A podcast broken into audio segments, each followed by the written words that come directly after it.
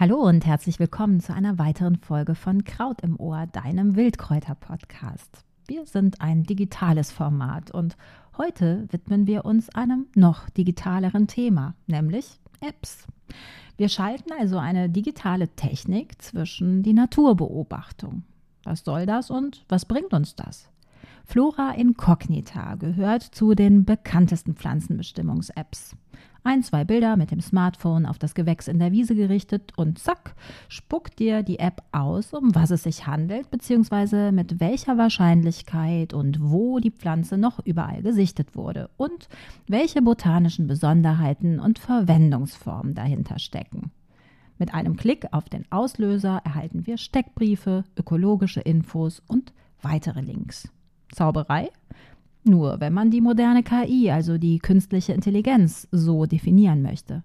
Wir sprechen heute bei Kraut im Ohr mit Anke Beber von der Technischen Universität in Ilmenau, wo die App als nicht kommerzielles Tool entwickelt wird.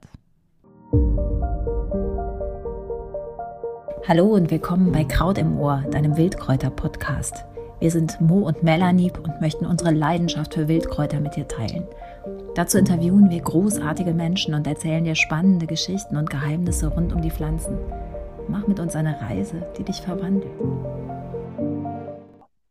Anke Beber von der Technischen Universität in Ilmenau ist bei uns heute zu Gast und ähm, das ist die Fakultät für Informatik und Automatisierung.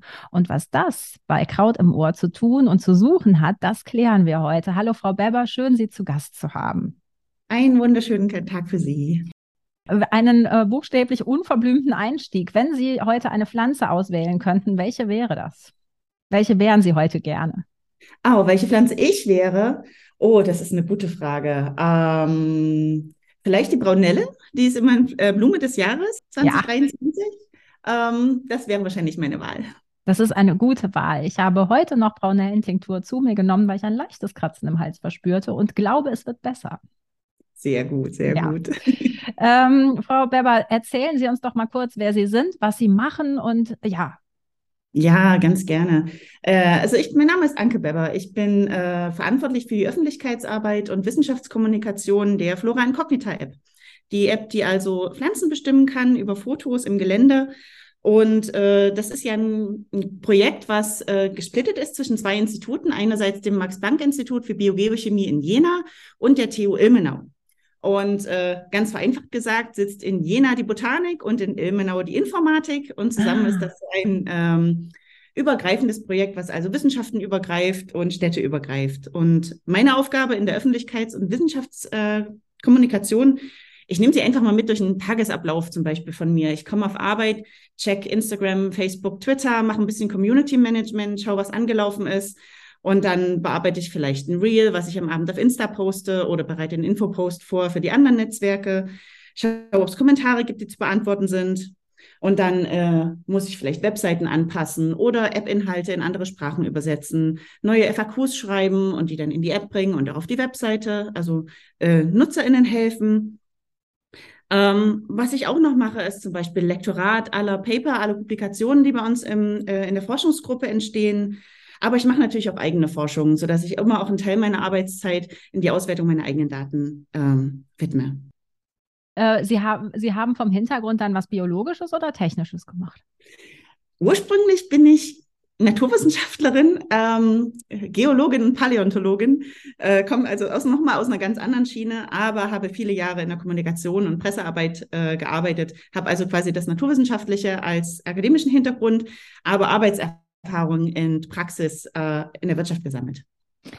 Die App Flora Incognita, und da haben Sie scheinbar sehr gute Arbeit bis jetzt geleistet, ist sehr bekannt geworden und ähm, glaube ich auch die häufigste, die wir alle so mit uns herumtragen. Vielleicht beschreiben Sie mal kurz, was das Besondere dieser App ist und wie sie funktioniert. Genau. Das, also, wie sie funktioniert, ist ganz einfach. Man öffnet die App, äh, legt sich einen Account an. Das kann ein Gastaccount sein oder ein voller User-Account. Das ist also nicht beeinträchtigt in der Funktionsweise. Dann äh, öffnet man die Kamera. Das ist also eine spezielle Kamera-App, die für die App entwickelt wurde. Macht ein Bild von der Pflanze, was möglichst scharf, möglichst nah, möglichst äh, hochauflösend ist. Äh, und dann bestimmt die App anhand eines oder mehrerer Bilder die Pflanze. Dann gibt es einen Steckbrief oder wenn sich die App nicht ganz sicher ist, gibt es eine Auswahl von Steckbriefen und dann kann der User oder die Userin Merkmale vergleichen und über einen grünen Haken dann bestätigen, äh, welche Pflanze im Gelände gefunden wurde. Das ist so ganz vereinfacht die Funktionsweise der App. Was sie besonders macht im Vergleich zu anderen Pflanzenbestimmungs-Apps oder mittlerweile die modernen Telefone ist es ja teilweise sogar in den Betriebssystemen mit dabei.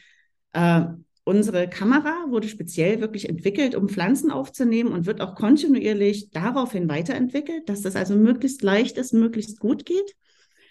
Und sie macht eben nicht nur Bilderkennung. Äh, wir hoffen ja immer, dass viele, viele unserer NutzerInnen den Standort mit freigeben. Gleich dazu gesagt, das dient keinerlei Tracking, nichts in unserer App trackt irgendwas. Der Standort, den brauchen wir aus zwei Gründen. Einerseits, um für unsere NutzerInnen die Bestimmung genauer zu machen, weil wir Habitate hinterlegt haben, Regionen hinterlegt haben mit Artenlisten. Wenn wir also, wir ahmen im Gelände den Blick eines Botanikers oder einer Botanikerin nach. Die wissen ja auch, welche Jahreszeit ist, wo bin ich, was ist für eine Landschaftsform, was ist es für ein Standort, was habe ich hier schon mal gefunden, was ist überhaupt wahrscheinlich. Und wir haben quasi so ein, ein Paket, ein Softwarepaket, was genau sowas abfragt. Und dafür ist der Standort wichtig, damit die App also Arten ausschließen oder einschließen kann in ihrem Stimmungsablauf. Mhm. Genau. Und das macht uns einfach total einzigartig auf dem Markt. Aber Sie sind konzentriert auf Deutschland oder angrenzend? Nein. Prinzipiell wollen wir gerne die Welt erobern. Äh, tatsächlich planen wir auch gerade den, den Rollout eines neuen Netzes, was äh, unsere Ar äh, Arten, im Moment sind es ja knapp 5000, ungefähr vervierfacht. Wir wollen also durchaus eine App werden, die Pflanzen auf der ganzen Welt bestimmt.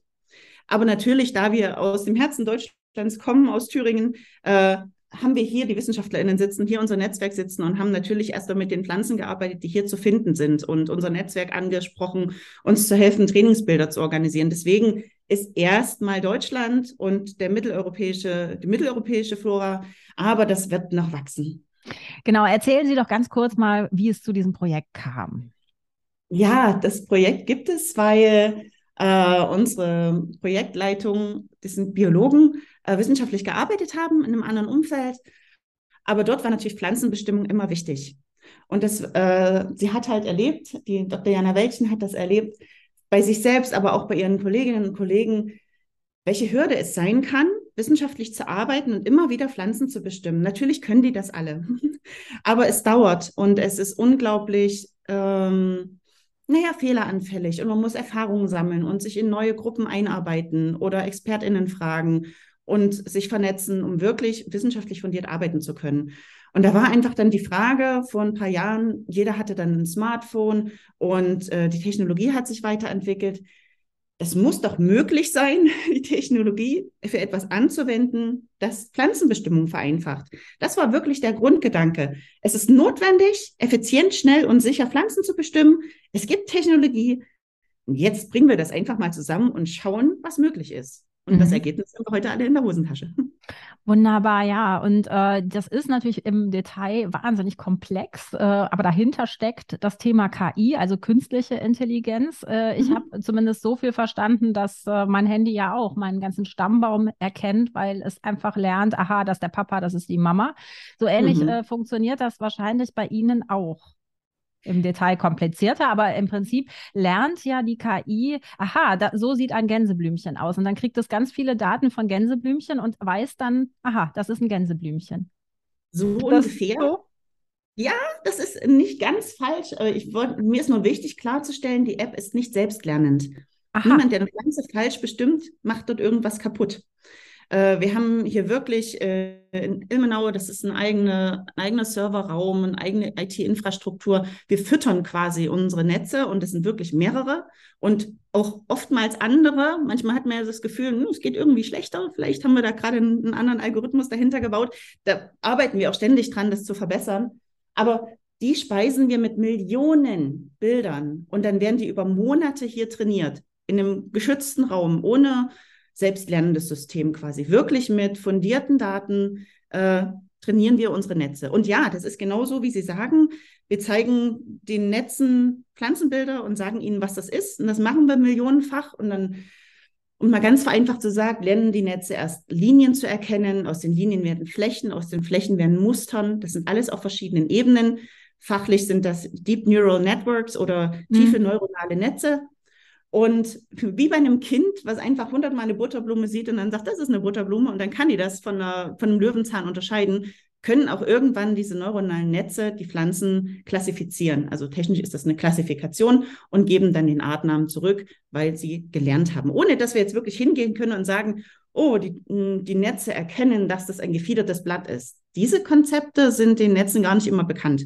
Das ist mhm. einfach das viele auseinandersetzen mit den Bildern. Deswegen ist es zum Beispiel auch wichtig, die Pflanzen im Gelände nicht abzurupfen oder sich aufs Knie zu legen oder die Hand davor zu halten, weil wir Pflanzen in, in situ trainieren, also mit den Hintergründen. Teilweise werden die Hintergründe auch wirklich mit für die Bestimmung ausgewertet, weil auch andere Pflanzen noch mit drauf sind oder mhm. der Boden mit drauf ist. Und da die Eingabebilder so waren, sind natürlich genauer, wenn auch die Bilder im Gelände im Gelände passieren. Aber die Bilder kommen schon auch von den Usern oder sind die nur von Ihnen?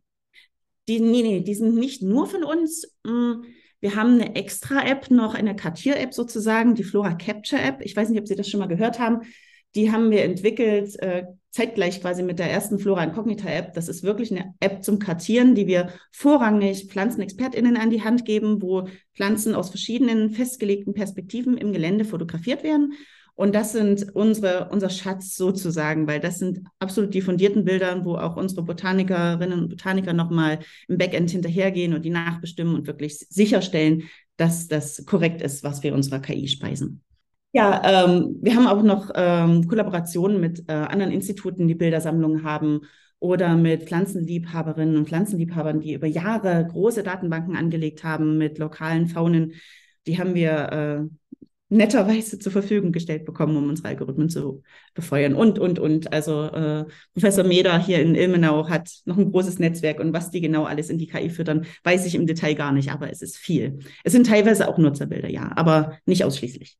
Also das ist spannend, weil ich habe gedacht, die äh, App kommt nur aus Nutzerbildern, aber sie kommt sozusagen aus sehr validen ähm, äh, Datenquellen und äh, wie Sie gerade sagen, Sie arbeiten ja auch wirklich mit renommierten Pflanzenexpertinnen, zum Beispiel der Frau Lüders, die wir auch schon im Podcast zu Gast hatten, zusammen. Das heißt also, da achten Sie schon auf ein sehr starkes Qualitätssignal.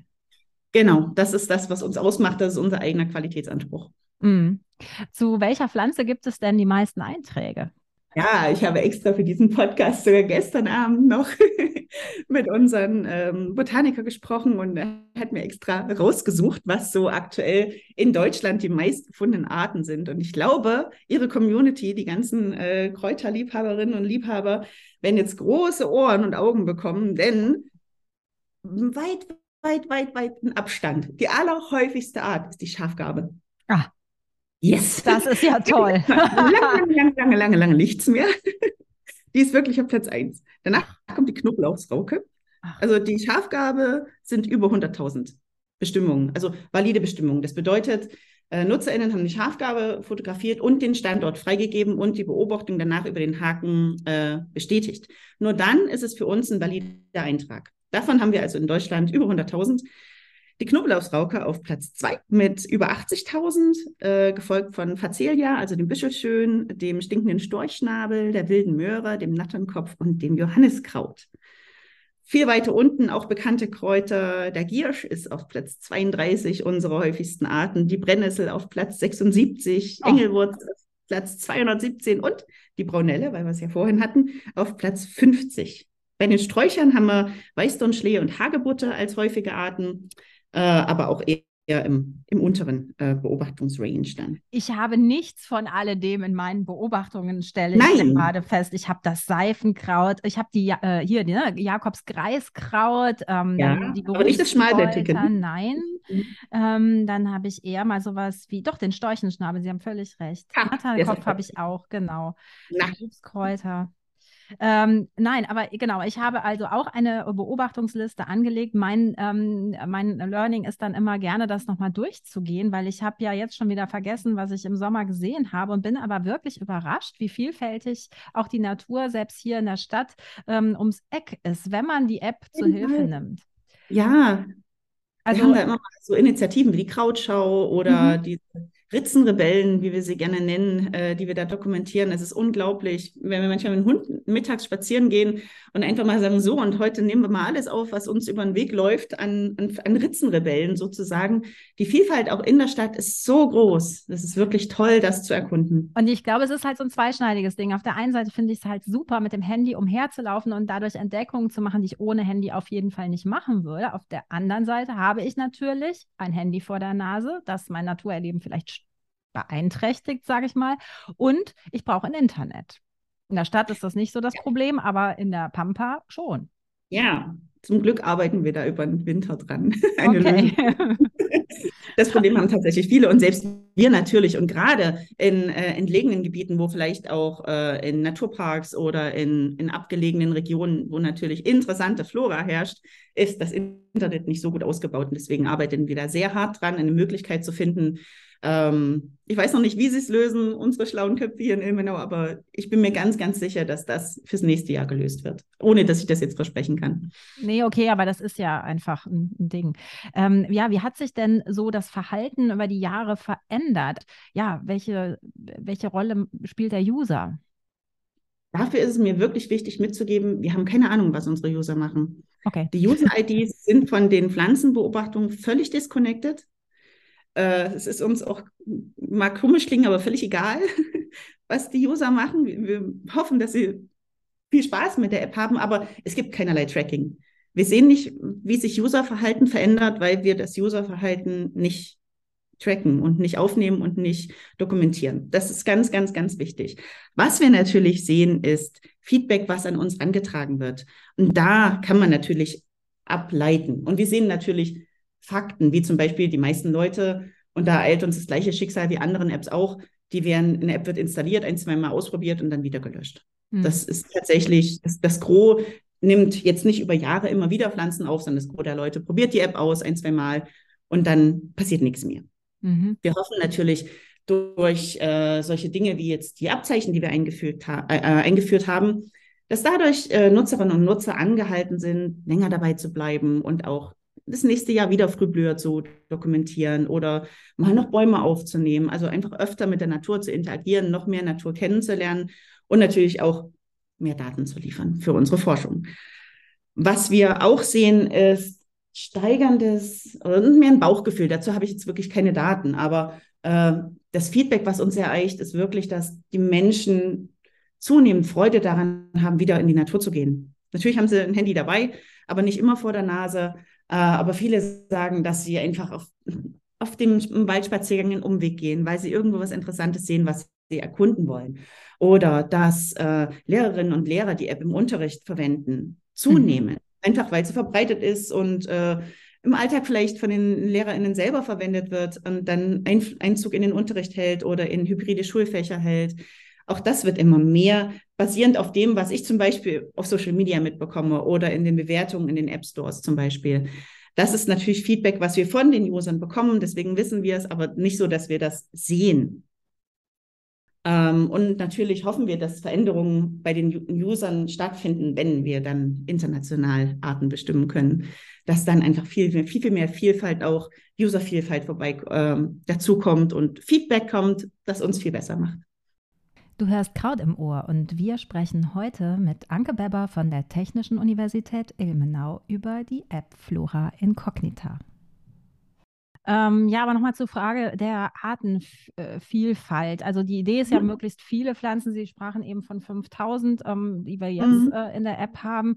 Ähm, das ist ja schon echt eine ganze Menge, wenn man davon ausgeht, dass man die meisten Menschen nur drei Wildkräuter sozusagen erkennen oder zwei Bäume.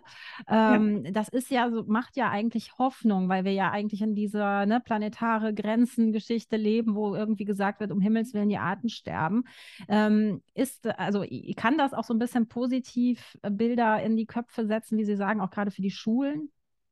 Absolut. Ähm, und das ist auch wieder Feedback, was ich weiß, weil es äh, Userinnen an uns reingetragen haben, das Bewusstsein, Natur nicht mehr nur als grüne Masse wahrzunehmen, sondern es aufzulösen in Gräser und Blumen im ersten Schritt vielleicht oder in Sträucher und Bäume. Äh, das schafft wirklich Awareness für mein Gott, wie vielfältig ist eigentlich meine Umgebung? Und erst wenn man dieses Gefühl hat, dass das, was uns draußen umgibt, wirklich vielfältig ist, dann kann man ja beschützen. Was kann man denn beschützen, wenn man denkt, das ist alles das Gleiche, das ist ein Rasen? Ist es nicht, sind vielleicht 50 verschiedene Arten und manche davon selten. Das weiß man aber erst, wenn man hingeht und die Arten ansprechen kann. Und da sehen wir wirklich in dem Feedback, was wir bekommen, große Veränderungen. Also oftmals ist wirklich die Augen geöffnet werden, das hätten wir gar nicht gedacht, dass es hier so vielfältig ist oder mhm. davon hat mir die Oma immer früher erzählt, jetzt habe ich die selber gefunden oder ich weiß, das gab es früher und habe ich jetzt nie wieder gesehen. Äh, so, solche Geschichten werden an uns herangetragen und ich denke schon, dass unsere App da einen großen Beitrag leistet, weil es eben so einfach ist, äh, zusammen zu bestimmen und äh, die Hemmschwelle klein ist, nicht wie ein großes Bestimmungsbuch oder ein Naturführer, wo nur 20 Dinge drin sind, ähm, rauszugehen und kennenzulernen und sich bewusst zu machen, wie vielfältig die Pflanzenwelt ist. Ich denke, dass ja. die App da einen großen Beitrag leistet, Im, zumindest erstmal im deutschsprachigen Raum. Also die Melanie ist große Kennerin dieser Botanik-Bestimmungsbücher. Ich sitze da mhm. wirklich wie der Ochs vorm Berg und frage mich, wie das geht. Denke mir aber auch, Mensch, Monika, du kannst doch nicht immer nur mit so einer App bestimmen. Ähm, wie wäre denn sozusagen die ideale Variante, dass ich also beides kann, analog und digital? Ja und nein. Wir haben tatsächlich letzte Woche erst eine Publikation rausgebracht oder wenn es dann gesendet wird, ist später. Wir haben im Herbst eine Publikation rausgebracht, die untersucht hat, wie Menschen Pflanzenmerkmale wahrnehmen. Und wir haben dort wirklich untersucht, dass man glaubt, Menschen können gar nicht ein gefiedertes Blatt erkennen oder einen gezahnten oder einen anderen Blattrand. Mhm. Sie können das sehr wohl, wenn sie Bilder oder Icons dazu haben. Und diese interaktive, hybride Sache kann eine App einfach abbilden. Ne, mit einer App, ich sage jetzt mal nicht zwingend, dass Flora Incognita das heute kann, aber es ist ja auch ein Trend zu sagen, mit einer digitalen Lösung, die natürlich moderne Technologie wie Bilderkennung verwendet, aber eben auch Menschen das Handwerkszeug an die Hand gibt, Pflanzenmerkmale zu erkennen, Blattränder, Stängel durch äh, ähm, Stängelquerschnitte, Blütenformen, Blütenfarben, Anzahl von Staubblättern, alles das, was man in klassischen Bestimmungsbüchern konfrontiert wird und was vielleicht für einen Laien schwer zu verstehen ist, kann man in einer App lernend machen, mit Bildern dazu, mit Icons dazu. Und deswegen sind wir im, Pro im Projekt ganz fest der Meinung, dass Bücher früher oder später aussterben zum Bestimmen, aber nicht das manuelle Pflanzen bestimmen. Das wird Teil von Apps werden weil man bestimmte Sippen einfach nur, da muss man hingucken. Man muss Dinge zählen oder man muss mal dran riechen oder schauen, ob ein Saft austritt. Alles das kann man über Bilderkennung nicht machen, ist aber extrem wichtig. Man mhm. kann es aber in der App integrieren. Man kann also weggehen von den schweren Büchern. Man kann hingehen zu einer mobilen App, die dabei ist und die einen aber auch zeigt, wie man Pflanzen bestimmt. Und hat halt den großen Vorteil, Taxonomien können aktuell gehalten werden. Wir haben es ja jetzt erst kürzlich, dass die Knoblauchsrauke heißt nicht mehr Knob Knoblauchsrauke, sondern Lauchhederich. Was? Das ist also, ja, ja. Was für eine Sensation erzählen Sie jetzt? Aha. Das ist jetzt nur ein Beispiel, weil die Taxonomien sind ständig im Wandel. Mittlerweile wird ganz viel über Genetik gemacht, über sogenannte Landmarks, die auf den Blättern sind. Uh, wir haben einen Kollegen hier im Team, der untersucht die Hahnenfüße was das eigentlich tatsächlich für Arten sind aus dem, aus dem evolutionären genetischen Bereich. Das sind nämlich gar nicht so viele, ähm, aber die Publikationen kommen noch. Ähm, und sprich, Taxonomien sind im Wandel. Nur weil einmal was so hieß, heißt das nicht, dass das so bleibt. Die Forschung geht weiter, die Entwicklungen gehen weiter und eine App kann man immer wieder neue Erkenntnisse zugrunde legen. Ein Buch, was gedruckt ist, mhm. ist gedruckt. Und das ist auch fein. Das möchte ich gar nicht äh, werten. Aber eine App hat halt mehr Möglichkeiten, ins Interaktive und ins Aktualisierende reinzugehen und interaktiv und spielerisch Pflanzen erkennen zu lassen und erkennen zu lernen. Genau, und da sind Sie ja auch echt mittlerweile, äh, also ich sehe das gerade, äh, ne, da haben Sie jetzt, was Sie eben auch so gestreift haben, diese Signes oder diese kleinen Labels, die man sich dann zuordnen kann, um sie ein bisschen länger, sich auch ein bisschen länger wahrscheinlich mit Ihrer App zu beschäftigen. Die ja. haben Sie recht neu, ne? Das Fleiß genau, das Bienchen oder. Genau. Mhm. Ähm, und Sie, Sie stellen ja auch, Stichwort Hahn, äh, Sie stellen ja auch immer mal solche, ähm, ja, so kleine Essays zusammen, zum Beispiel auch zu den Doldenblütlern, wo ich mich dann ein bisschen besser mit ähm, oder vertrauter mitmachen kann. Da, da, da halte genau. ich auch dran fest, ne? Die beziehen sich bestimmt auf die Stories, also bei uns äh, ja. intern halt die Stories, die dann in der App auftauchen, genau. genau. Das auch Teil meines Arbeitsalltags, äh, dafür die Inhalte zu recherchieren und in der App äh, verfügbar zu machen und dann auch auf Social Media zu teilen.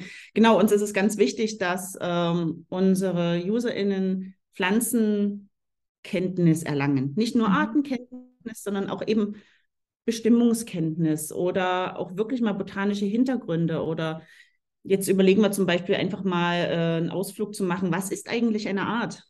Warum ist es wichtig, auf Artniveau zu bestimmen und wo ist es vielleicht ausreichend, die Gattung zu kennen oder gar die Familie oder wie bei den Brombeeren? Es sind so viele, wenn man jetzt wirklich alle Pflanzenarten sieht, wie viele davon nur Brombeeren sind. Es ist unglaublich. Warum ist es wichtig, sich damit auseinanderzusetzen? Das ist sicherlich nicht im allerersten Schritt. Jemand geht raus und okay, was blüht hier eigentlich? Wir wollen ja gerne, dass die Menschen länger in der Natur sind und neugierig werden auf andere Fragen. Mhm. Also das, das ist ja durchaus auch ein Bildungsauftrag. Genau, das wollte ich gerade sagen. Es ist ja sehr didaktisch eigentlich äh, ja. aufgemacht. Ne? Also es hat eben keine kommerziellen Ziele in dem Sinne. Gar nicht. Nein, wir werden aus Steuergeldern finanziert und unser Auftrag ist tatsächlich, Menschen näher an die Natur ranzubringen. Äh, einerseits natürlich für die, die, Menschen näher an die Natur ranzubringen, Artenkenntnis zu vermitteln, Pflanzenkenntnis zu vermitteln. Aber wir haben auch den Auftrag, dadurch, dass wir äh, aus Steuergeldern finanziert werden, Forschung zu machen. Natürlich sollen wir auch Daten sammeln, mit denen wir dann Forschung machen können. Ich glaube, Sie haben schon ganz viel Wichtiges ähm, gesagt. Bleibt Ihnen noch was, was offen geblieben ist, was Sie gerne noch unseren Kräuter Frauen und Männern da draußen mitgeben möchten? Unbedingt. Äh, ich habe lange im Vorfeld überlegt, was ich äh, Ihrer Community mitgehen möchte. Und das ist ganz klar, Gehen Sie mehrfach raus. Schauen Sie sich Pflanzen an, die die ersten Blätter treiben, wie die Blüte aussieht. Machen Sie mal eine Blüte auf. Schauen Sie sich Merkmale an. Wie sieht die Pflanze ein paar Monate später aus? Wie sehen die Früchte aus? Und fotografieren Sie das gerne alles mit Flora Incognita und auch gerne alles drumherum. Nicht nur die Wildkräuter, die Sie finden, sondern was wächst denn drumherum? Dass sich Wissen aufbaut, welche Pflanzen-Communities gibt es denn? Denn die sind recht klar umrissen. Und dann kann man irgendwann wissen, okay, wenn das hier vorkommt, dann kommt sehr wahrscheinlich auch das und das und das vor. Wenn man rausgeht, Kräuter sammelt, ein bisschen Blick schweifen lassen und einfach mal andere Pflanzen mit fotografieren und Wissen aufbauen, in welchem Kontext kommen denn meine Kräuter vor? Und vor allen Dingen, wie verändern sich die Kräuter im Jahresverlauf? Gerade wenn man es noch nicht so weiß, ein Doldenblütler, da ist es wichtig, die Frucht sich mal anzugucken und vielleicht noch nicht im ersten Jahr mitzunehmen, aber wenn man sich ein Jahr lang so ein paar Doldenblütler angeschaut hat am Standort, hat man Wissen aufgebaut und im nächsten Jahr kann man dann viel, viel sicherer und einfacher und schneller sammeln, weil man einfach Wissen aufgebaut hat. Und die, unsere App ist dann Werkzeug. Aber eben auch nur das. Communities sind, sind wichtig, mit anderen Pflanzen, Expertinnen und Experten rauszugehen, Führungen mitzumachen, sich auszutauschen. Pflanzen kennenzulernen und zu nutzen, zu essen und Tinkturen herzustellen, ist ganz wunderbar. Aber die App ist nur ein Werkzeug. Nicht hingehen und keine Ahnung von Pflanzen haben, App draufhalten und Salat machen, möchten wir wirklich von abhalten, äh, abraten, auch wenn wir sicher sind, dass die App gut funktioniert. Pflanzen nutzen zu wollen, braucht bewusste Maßnahmen. Und da ist die App wirklich ein Werkzeug. Und wir möchten gerne, dass Menschen rausgehen und Pflanzen beobachten, aufnehmen. Ja Daten für uns sammeln mit Standort, damit wir Forschung machen können damit. Ähm, und dann sich wirklich hingeben der Schönheit der Natur und der Schönheit der Pflanzen und glücklich damit wären, sich mit Natur auseinandergesetzt zu haben. Ganz zum Schluss, wo finden wir Sie? Also jetzt haben Sie uns neugierig auf die App gemacht. Ähm, wie komme ich dran? Und äh, Sie sprachen von anderen Kanälen. Ganz kurz. Genau, äh, wir sitzen in Ilmenau und Jena, wenn man uns persönlich treffen möchte. Wir sind aber digital unterwegs auf einer Website floraincognita.de, auf Twitter, Facebook und Instagram zu finden, aber auch gerne auf Events, äh, wie zum Beispiel äh, Lang Nacht der Wissenschaften, wenn die in Jena stattfindet, mhm. oder in Ilmenau findet im Sommer die Wissenschaftsnacht statt. Da sind wir alle vor Ort und machen tolle Aktionen mit Publikum. Wer uns also persönlich Löcher in den Bauch fragen möchte, kann uns auch gern persönlich treffen auf manchen Events. Genau. Ja, das ist doch sehr auskömmlich. Also ich bin weiter neugierig. Ich werde mir noch mehr vornehmen, auch meine Listen noch mehr anzugucken, die ich dann, äh, ne, man hat ja diesen Sammelwahnsinn und dann äh, ja. bleibt es da, verharrt es da. Und ich habe jetzt schon Gerne vergessen, Gerne was. Die Arten immer wieder fotografieren. Also wir freuen uns sehr, wenn äh, ich weiß, für die einzelne Sammelwut habe ich schon, brauche ich nicht nochmal.